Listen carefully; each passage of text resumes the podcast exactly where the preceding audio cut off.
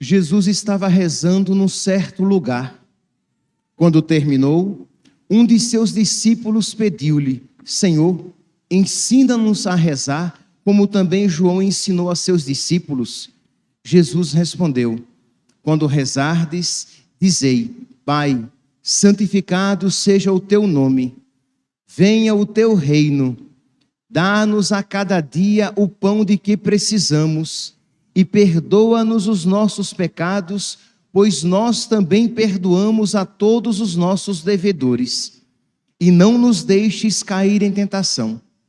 E Jesus acrescentou: Se um de vós tiver um amigo e for procurá-lo à meia-noite e lhe disser: Amigo, empresta-me três pães, porque um amigo meu chegou de viagem e nada tenho para lhe oferecer.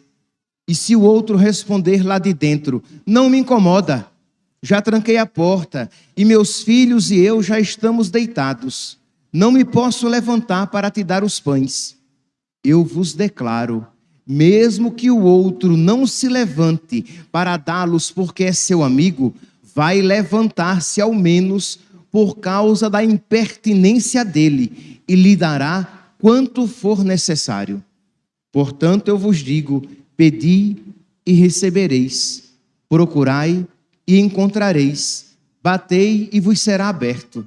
Pois quem pede, recebe, quem procura, encontra, e para quem bate, abrir-se-á. Será que algum de vós que é pai, se o filho pedir um peixe, lhe dará uma cobra? Ou ainda, se pedir um ovo, lhe dará um escorpião? Ora, se vós, que sois maus, sabeis dar coisas boas aos vossos filhos, quanto mais o Pai do céu dará o Espírito Santo aos que o pedirem. Palavra da salvação. Glória a vós, Senhor.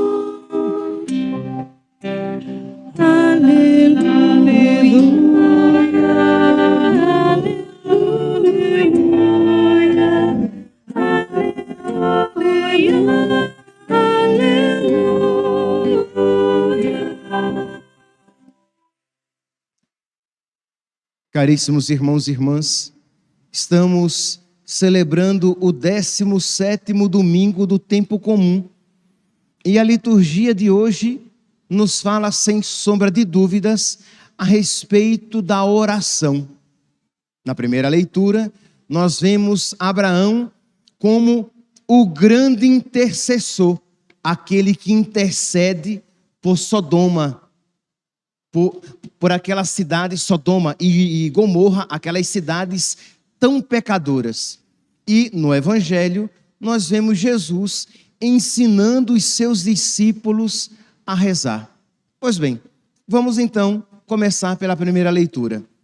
Abraão, aqui, está suplicando a Deus, intercedendo por Sodoma e Gomorra. Quem eram essas cidades? Como é, como é que elas eram, em que situação elas se encontravam, para que nós possamos compreender bem o contexto da leitura de hoje. Ora, no domingo passado, nós ouvíamos, vocês se lembram, tenho certeza, vocês têm uma memória boa, vocês se lembram que o trecho era este mesmo capítulo 18 do livro do Gênesis, em que três personagens, três homens, três anjos, uma figura é, escondida da Santíssima Trindade, em que esses três homens visitaram Abraão. Vocês lembram? Visitaram Abraão no maior calor do dia e Abraão preparou um banquete para eles. Pois bem, quando terminou o banquete, Abraão perguntou: O que é que vocês estão fazendo por aqui? Para onde é que, que vocês vão? E eles dizem: Olha, você foi tão bom conosco que nós não podemos esconder de, de você. Nós estamos indo para Sodoma e Gomorra e nós iremos destruir aquelas cidades. E aí então Abraão começa a suplicar. E aqui é interessante a igreja sempre compreendeu esta atitude de Abraão como uma atitude de intercessão para com o próprio Deus. Isto é, não que Deus necessitasse, não que Abraão fosse bom e Deus vingativo, e Abraão precisou suplicar tentando mudar o coração de Deus. Não, de maneira nenhuma. Deus apenas suscita no coração de Abraão, Deus leva Abraão a interceder para suscitar no coração dele este amor misericordioso por aquela cidade tão má. Deus que suscita no coração de Abraão esta intercessão por uma cidade que não merecia a misericórdia de Deus, porque Deus quer nos ensinar a ser misericordiosos. Pois bem, então, em que situação se encontram estas cidades? As cidades de Sodoma e Gomorra são cidades tomadas pelo o pecado. Diz é, no capítulo 19 do livro do Gênesis que quando os anjos chegam lá à cidade, os homens da cidade querem se deitar com os anjos, querem ter relações homossexuais com eles. E Ló, que é quem acolhe agora esses três homens, Ló, que é parente de Abraão, Ló, que acolhe esses anjos, suplica, pelo amor de Deus, não cometam esse pecado. Mas diz aqui a palavra, Gênesis, capítulo 19, versículo 3, que toda a cidade se colocou diante da casa de Ló, porque queria conhecer aqueles homens. Lembremos-nos que a palavra conhecer na Sagrada Escritura indica também intimidade sexual. Então eles queriam conhecer. Ló ficou tão desesperado com aquele pecado que poderia acontecer, que chegou mesmo a oferecer as suas filhas. Disse: Olha, eu tenho duas filhas, não façam nada com esses homens. Eu dou as minhas filhas a vocês. E eles não queriam as filhas de Ló, eles queriam aqueles homens. Meus santos, nós podemos ver se estas cidades de Sodoma e Gomorra foram destruídas por causa desses pecados, imaginem as nossas cidades hoje em dia que propagam as práticas homossexuais como se elas fossem motivos de orgulho. Nós temos passeatas, né, gay para mostrar ao mundo como é bonito este pecado este pecado que tanto ofende a Deus. E pior ainda, quando nós encontramos pessoas dentro da igreja que acham que não há nada demais nisso. Quando nós, cristãos, deveríamos dizer: isso é pecado e isso é desagradável a Deus. É claro, meus santos, eu vou dizer aqui o óbvio, eu sei que vocês sabem disso. Não é que nós sairemos apedrejando essas pessoas, de maneira nenhuma. Nós não apedrejamos, nós não devemos apedrejar nenhum pecador. Mas a todos os pecadores nós precisamos chamar a conversão. E a todos os pecados nós devemos chamar pelo nome: pecado, mal, desgraça, que conduz ao inferno. E não dizer, não, o, o, mundo mudou, as pessoas hoje em dia são diferentes, o que importa é o amor. Você precisa ser mais misericordioso com essas pessoas. Mas, ora, existe pior atitude do que encontrar uma pessoa num pecado que conduz ao inferno, porque o pecado das práticas homossexuais conduz ao inferno. Você encontrar uma pessoa que se encontra caminhando para o inferno e dizer a ela: muito bem, você está ótimo, você está ótima, a sua vida é agradabilíssima a Deus, não é apenas agradável, não, é superlativa, é agradabilíssima a Deus. E as suas atitudes homossexuais são tão lícitas e santas como as atitudes sexuais de um homem e uma mulher dentro do sagrado matrimônio. Isso seria uma desgraça, não um ato de misericórdia. Seria o mesmo, já falei isso a vocês, do que você, um médico que se encontra com um paciente gravemente doente, que necessita de remédio e de um remédio forte para curá-lo, eu digo: não, você está ótimo, saúde 100%. Você é um touro, rapaz. A sua, a sua saúde está ótima. Isso que você está sentindo é apenas um mal-estar. Ora, um médico que assim agisse, agiria com total e completa falta de caridade e levaria à morte o seu paciente. Um pregador que, sim, que diante desta desgraça, deste pecado, diz que isso não é mal, isso não é caridade, isso é a pior falta de amor ao próximo. Pois bem, então, nós precisamos, meus santos, rezar e rezar muito. Primeiro, para que nós católicos abracemos toda a doutrina católica, toda a moral católica e não tenhamos medo de ensinar a doutrina e a moral católicas, porque isso que se faz pelo mundo, essas passeatas são ofensa quebrada aos quebradam ao céu por justiça, pelos castigos divinos, assim como Sodoma e Gomorra bradaram, clamaram pela justiça divina que veio. Pois bem, Diz então que Abraão, quando os anjos disseram que iam para Sodoma e Gomorra destruir aquela cidade, Abraão se pôs a interceder. Disse: E se lá houver 50 justos? Os anjos disseram: Nós não destruiremos. Ele disse: Olha, meu senhor, desculpe se eu sou insistente. E se houver cinco a menos? E o Senhor disse: Eu não destruirei. E Abraão continuou.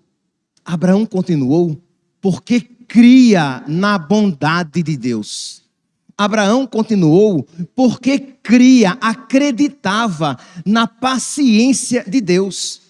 Quando você sabe que alguém é muito bom, quando você sabe que uma pessoa é muito paciente, você até arrisca chegar à beira da impaciência.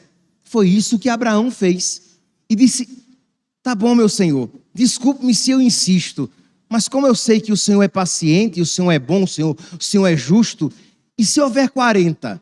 Se houver 40, eu não destruo. Olha, senhor, me desculpa, eu sei que eu estou insistindo demais, mas eu vou ousar mais um pouco. E se houver 30? Se houver 30, eu não destruo. Olha, Senhor, eu sei que eu já estou sendo chato, mas eu vou insistir mais uma vez. E se houver 20? E o Senhor respondeu: Se houver 20 justos, eu não destruo. E Abraão disse: Olha, vai ser a última vez. Eu prometo que eu não insisto mais. E se houver 10? E Deus disse: Se houver 10, 10, eu não destruo essa cidade. E Abraão então parou por aí porque achou que se ir mais à frente seria abusar da bondade e da misericórdia de Deus, quando nós hoje sabemos que por causa de um justo, o verdadeiro justo, o Senhor nos livrou a todos da condenação merecida pelos nossos pecados. Jesus é o único justo que por causa dele nos livrou da condenação eterna. Hoje, meus santos, então, nesta Santa Missa, deve brotar dos nossos corações uma gratidão, uma gratidão muito grande, mas para que haja, para que brote gratidão dos nossos corações, tem que brotar também do nosso coração consciência dos nossos pecados. Se você não se acha tão pecador assim, se você acha que pecado são somente esses a que eu me referi agora, ora, você não precisa da misericórdia de Deus. Você não precisa de médico, afinal de contas, você não se acha doente. Mas se você sabe que você é pecador e miserável, você olha hoje para o crucifixo desta igreja e louva a misericórdia de nosso Senhor e diz: misericórdia e piedade é o Senhor. Ele é amor, é paciência, é compaixão. O Senhor é muito bom para com todos, sua ternura abraça toda a criatura. Porque você sabe que você é merecedor do inferno, que você sabe que você é pecador porque você sabe que você, pelas suas próprias obras e pelos seus próprios merecimentos, você merece a condenação eterna. E se você não tem esta consciência, peça a Deus, isso é salvífico. Peça a Deus a consciência dos seus pecados, a consciência da feiura dos seus pecados, da maldade dos seus pecados, da gravidade dos seus pecados, porque somente assim você louvará a misericórdia de Deus. Porque se você não é um grande pecador, também, no final das contas, a misericórdia de Deus não foi tão grande assim, porque a misericórdia é grande onde é grande o pecado. Se o seu pecado, se você no fundo, no fundo, é um pequeno pecador, pequena foi a misericórdia de nosso Senhor. Mas nós sabemos quão grandes pecadores nós somos e quão necessitados da misericórdia nós somos também. Pois bem, então a primeira leitura de hoje nos apresenta aqui Abraão, suplicando, intercedendo, e nós, meus santos, então, somos chamados a suplicar e a interceder. Suplicar pelos nossos irmãos, pelos nossos filhos, pelos nossos pais, a esposa que suplica e intercede pelo seu marido, o marido que suplica e intercede pela sua esposa nós que rezamos pela conversão dos pecadores e que suplicamos a Deus a nossa conversão e santificação. Não obstante, percebamos que nós pedimos pouco e pedimos mal. Não obstante, nós percebamos que, embora nós peçamos, nós não queremos tanto quanto pedimos. Pedimos para ser santos, mas sabemos que não queremos ser santos assim. Que nós pedimos a salvação, a conversão dos pecadores. Mas como é que eu vou querer de verdade a conversão dos pecadores se eu não quero de verdade a minha conversão? Então, nós nos colocamos diante de Deus e dizemos: Senhor, eu sei que o Senhor é misericordioso. Meu Pai, Olhando para Jesus crucificado, meu Pai, eu sei que o Senhor é misericordioso, eu sei que o Senhor é bom. Então, Senhor, mesmo tendo consciência da imperfeição da minha oração, eu te suplico, completa em mim a obra começada. Completa em mim a obra de santidade começada, começada no meu batismo recomeçada, ou melhor, é, continuada em cada Eucaristia que eu recebo, recomeçada depois de cada confissão. Quando você peca mortalmente e você se, se confessa, a obra de santidade é recomeçada na sua vida. E você confiando na bondade de Deus, diz: Senhor, eu sei que eu estou pedindo mal, eu sei que eu estou pedindo de uma maneira imperfeita, mas eu te peço, Senhor, por misericórdia, concede-me isto, que imperfeitamente e sem mérito algum eu estou pedindo. Ensina-me, Senhor, a querer ser santo. Ensina, Senhor, aos meus irmãos pecadores o caminho da santidade, o caminho da conversão. Retira-os, Senhor, do pecado. Retira-os, Senhor, do erro. Eu me referi aqui ao capítulo 19 do livro do Gênesis, diz que quando os anjos foram para lá para destruir a cidade, eles entraram na casa de Ló, né? E eles disseram a Ló, a esposa de Ló e as filhas de Ló: saiam daqui, saiam da cidade, porque nós iremos destruir a cidade. E diz que Ló e a esposa e as filhas ficaram ali meio atrapalhados e demoraram, porque foi falar com o genro, Ló foi falar com, com os genros, e os genros não quiseram ir juntos, e eles demoraram. E diz que os anjos pegaram Ló, a esposa de Ló e as filhas de Ló, e à força os tiraram da cidade, para que eles não perecessem com a cidade sendo destruída. Peça isso a Deus, meu Deus, se eu precisar de violência, com violência, Senhor, tira-me do pecado. Assim como os anjos tiraram Ló, a sua esposa e as suas filhas da cidade, tira-me, Senhor, da cidade do pecado em que eu me encontro. Tira-me, Senhor, da cidade da preguiça, da inércia em que eu me encontro. Tira-me, Senhor, dos apegos a que eu me sinto incapaz de me desapegar. Então, por misericórdia, tira da minha mão. Como um pai e uma mãe tiram um objeto perigoso da mão do seu filhinho. A criança se apega àquele objeto que lhe fará mal, e a mãe ou o pai, de alguma maneira, fazem uma certa violência, abrindo com força a mão do seu filho para tirar a faca, porque sabe que ele pode, que ele vai se ferir. E a criança quer aquela, segurar aquela faca, mas a mãe faz uma amorosa violência para livrar o seu filho daquele mal. Então peça, tenha a coragem. E aqui, meus santos, eu digo a vocês, a vocês que acompanham pelas redes sociais e a vocês que estão aqui, tenham a coragem de fazer esta prece é uma prece ousada, porque saiba, vai custar. Mas peça, meu Deus, concede-me a graça da tua amorosa violência e arranca da minha vida, retira das minhas mãos, retira até mesmo do meu coração aquilo que não me faz bem, aquilo que me faz mal e que só me leva à perdição eterna no inferno.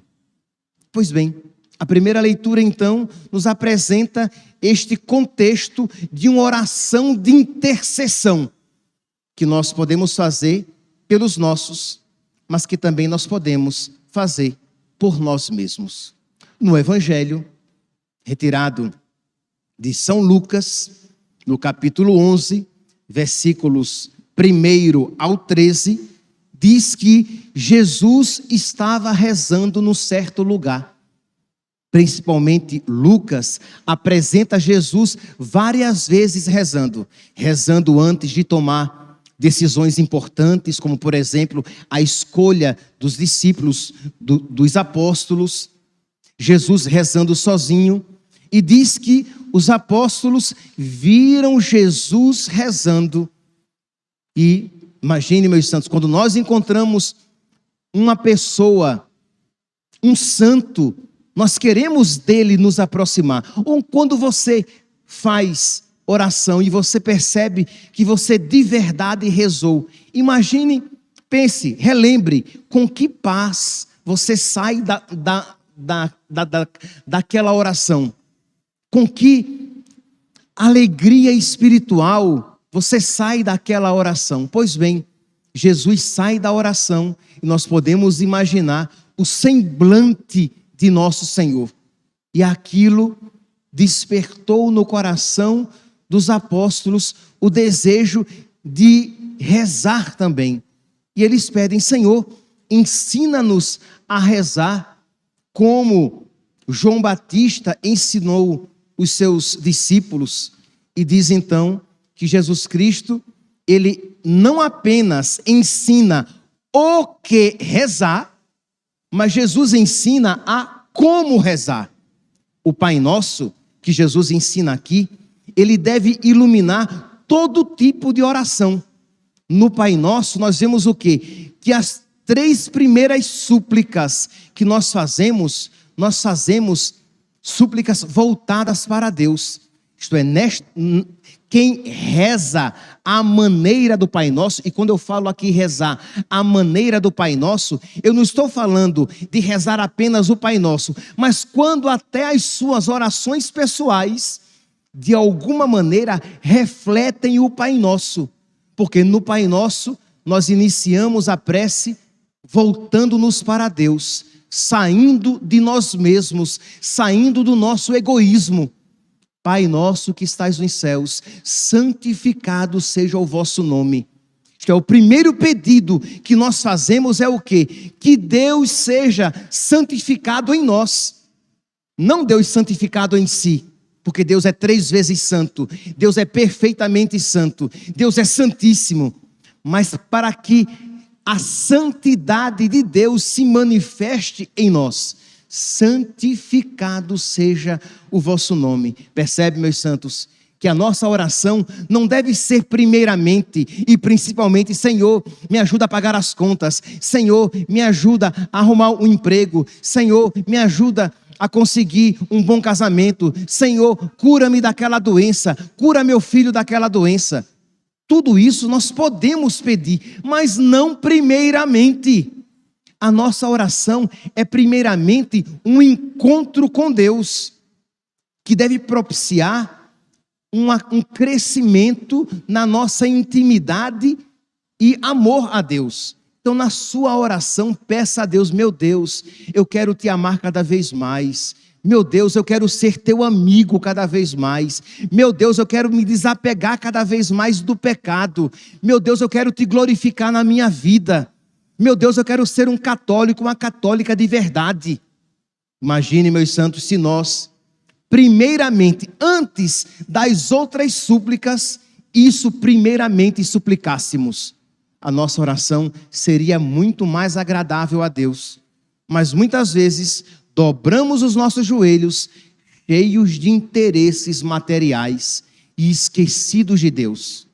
Queremos coisas para este mundo não queremos de verdade Deus. Pai nosso que estais nos céus, santificado seja o vosso nome. Venha a nós o vosso reino, isto é, o reinado de Deus. Quando nós pedimos que venha o reino de Deus, nós estamos pedindo que venha o reinado, que ele venha reinar nos nossos corações. E o maravilhoso é santificado seja o vosso nome, venha a nós, isto é, eu estou pedindo por mim e pelos meus, Pai nosso. Então você reza pelos seus filhos, quando você pede para que Deus seja santificado na sua vida, você está pedindo também, meu Deus, eu te peço que tu sejas santificado na vida dos meus filhos, que tu sejas santificado na vida do meu esposo, Venha a nós o vosso reino, que tu sejas rei no coração do meu marido, da minha esposa, que tu sejas rei no meu coração, que tu sejas rei no coração dos pecadores. Por isso, Jesus, por misericórdia, converte-os. Imagine, meus santos, que quem assim reza, reza com um coração semelhante ao de Jesus, porque por quem Jesus rezava, quando rezava? Por nós. Ele não rezava por ele. Ele não precisava se converter, ele é Deus. Ele não precisava se libertar do pecado, ele é quem nos liberta dos pecados. Então imagine, meus santos, quando nosso Senhor ia à noite rezar, ia de madrugada rezar, e aqui não é metáfora, Aqui não é poesia religiosa. Ele rezava por mim, Padre Overlan. Ele sabia que aquele que nasceria da Dona Jane e do seu Overlac seria padre e que precisaria das orações dele. E ele rezava por mim e por você. Ele sabia o seu nome, porque era Deus rezando. Imagine aqui, você já parou para pensar nisso? Que Deus rezou por você, ele disse o seu nome. Quando ele disse, chamou lá, sei lá, Maura. E ele dizia o seu nome, pensando em você, pensando naquela Maura. Existem várias Mauras, vários Josés, vários Antônios. Não sei se existem vários Overlands. Mas existem vários Josés. E ele rezou individualmente por cada um, intercedendo a graça da conversão. Ora, quando eu então, na minha oração, eu não tenho como rezar individualmente por todos, mas eu posso rezar por todos pela conversão dos pecadores, de alguma maneira, Filipenses, capítulo 2, versículo 5, tendo em vós os mesmos sentimentos de Cristo Jesus. Eu me assemelho a Jesus, porque eu, na minha oração eu também rezo pelos pecadores. Na minha oração, eu também rezo pelos meus filhos. Na minha oração, eu também rezo pelos meus irmãos. Pai nosso, que estais nos céus, santificado seja o vosso nome. Venha a nós o vosso reino, o vosso reinado. Seja feita a vossa vontade na terra, como ela é feita no céu. Que a tua vontade seja feita na minha família. Que a tua vontade seja feita na minha paróquia, na minha comunidade. Que a tua vontade seja feita na minha diocese. Que a tua vontade seja feita na vida dos meus padres. Que a tua vontade, Senhor, seja feita na vida do meu bispo Entende? Que a tua vontade seja feita não apenas na minha vida, mas dos meus. E você vai colocando diante de Deus, pedindo que a vontade dele seja obedecida, para que nós sejamos dóceis à vontade de Deus. Então, as três primeiras súplicas do Pai Nosso nos tiram de nós mesmos, porque nos põe numa oração comunitária em que nós olhamos para os nossos depois, os quatro outros pedidos nos ensinam a colocar, agora sim, as nossas necessidades. Nós podemos colocar diante de Deus o pão nosso de cada dia, nos dai hoje. São Cipriano, ele diz que o pão nosso de cada dia principal é a Eucaristia, mas é também o pão material. Então, quando nós rezamos por nós. Né? Lembra, o Pai Nosso é uma oração que eu não faço apenas por mim. Então, o pão nosso de cada dia nos dai hoje. Eu estou pedindo que Deus conceda a graça de todos nós podermos comungar, de todos nós estarmos em estado de graça para poder receber a Eucaristia e também de todos nós termos o necessário para a nossa subsistência, para que não passemos necessidades para que tenhamos um emprego digno, para que possamos pagar as nossas, as nossas dívidas, para que não passemos aflições. Então, nós podemos, sim, sem dúvida. Aqui começam os pedidos mais, digamos, materiais, sensíveis, voltados para nós, não tanto materiais, a palavra não adequada não é essa, mas os pedidos voltados para nós. Que os três primeiros eu estava pensando em Deus, santificado seja o vosso nome. Venha a nós o vosso reino, seja feita a vossa vontade. Agora eu peço por nós, o pão nosso de cada dia nos dai hoje. Perdoai-nos, a mim e a nós, as nossas ofensas, assim como nós perdoamos a quem nos tem ofendido. Aqui a condição é importante. Para que eu possa pedir o perdão, eu preciso estar disposto a perdoar. A perdoar as pessoas que me machucaram, a perdoar as pessoas que me fizeram mal, mas quando eu rezo pelas pessoas, eu estou pedindo a Deus também a graça de elas perdoarem. Talvez, talvez vocês conheçam pessoas que têm dificuldade de perdoar. E você é chamado então a pedir: meu Deus, concede a graça daquela, daquela minha irmã, daquela pessoa, daquele meu conhecido, perdoar para que ele possa ser perdoado. O pão nosso de cada dia nos dai hoje. Perdoai-nos as nossas ofensas, assim como nós perdoamos a quem nos tem ofendido, e não nos deixeis cair em tentação.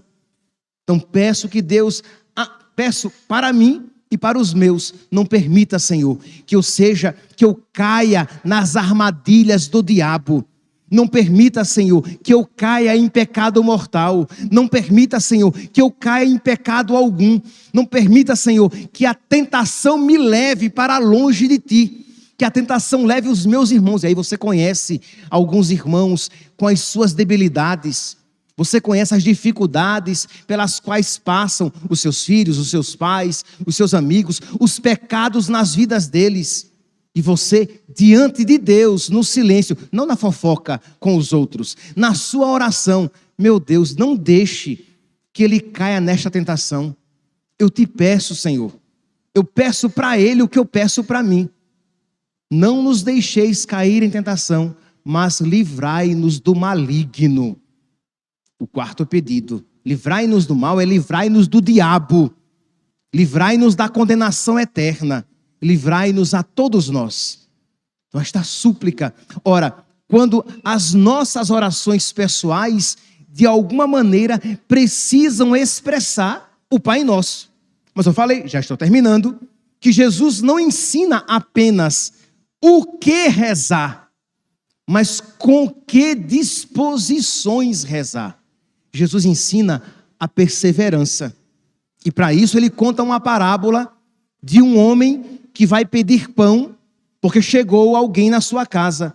E diz que vai meia-noite à casa daquele que tem pão para pedir. E o homem de dentro da casa diz: Eu não vou, não. Está todo mundo deitado, não vou me levantar, não. E o de fora insiste. E diz, e diz Jesus na parábola: O homem da casa vai se levantar, nem que seja pela insistência daquele do lado de fora. Com isso, Jesus não quer ensinar que o Pai é ruim e não quer se levantar para nos conceder as graças. Não é isso que a parábola quer ensinar. O que a parábola quer ensinar é que nós precisamos ser perseverantes. Que nós não podemos começar a rezar, seja pedindo a nossa conversão ou a conversão dos nossos, e depois de um mês desanimar. Será salvo quem perseverar até o fim, diz a palavra. Então, perseverança. Hoje, daqui a um mês, daqui a um ano, depois de vários anos, pedindo e suplicando, como Santa Mônica, que passou vários anos pedindo e suplicando a conversão do seu filho. E aquela oração não apenas alcançou a conversão de Mônica, mas alcançou também a sua santificação. Então é um trabalho da graça de Deus na nossa vida. Por isso, meu santinho, não desanime. Não desanime de pedir a sua conversão, a sua santificação e a conversão e a santificação dos seus. Hoje, amanhã e depois, perseverante mas com um coração cheio de confiança na bondade de Deus. Deus é bom e Deus não vai me negar esta graça. Misericórdia e piedade é o Senhor. Ele é amor, é paciência e compaixão. O Senhor é muito bom para com todos, sua ternura abraça toda a criatura. Então eu vou pedir perseverantemente e cheio de confiança de que Deus quer me conceder mas na hora certa ele me concederá.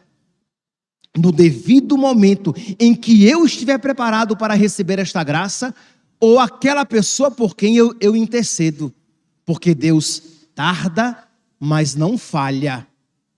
Se Deus espera, nós, se Deus demora, nós precisamos aprender a sofrer as demoras de Deus, diz a palavra de Deus. Então, uma oração perseverante, uma oração é, confiante na bondade de Deus, uma oração humilde. Isto é, que eu não fico exigindo de Deus, não, eu digo, Senhor, eu sei, Senhor, que eu não mereço, mas confiando na tua graça, isso eu suplico. E é claro, meus santos, sempre pedindo a Deus a luz do Espírito Santo para que eu peça coisas adequadas que concorram para a minha salvação ou para a salvação daqueles por quem eu rezo. Ora, se esses critérios estiverem presentes na nossa oração, não tenhamos dúvidas de que esta oração por nós e pelos outros nos santificará e que mais cedo ou mais tarde aquelas graças suplicadas serão alcançadas. Que Santo Abraão, que rezou e intercedeu, nos ensine a rezar. E que a Virgem Maria, que ensinou as primeiras súplicas, as primeiras preces a Jesus, que ela nos ensine a rezar e que o próprio Jesus nos dê o seu Espírito para que nós aprendamos a rezar. Louvado seja nosso Senhor Jesus Cristo, para sempre seja louvado. De pé, meus irmãos, proclamemos a nossa fé. Creio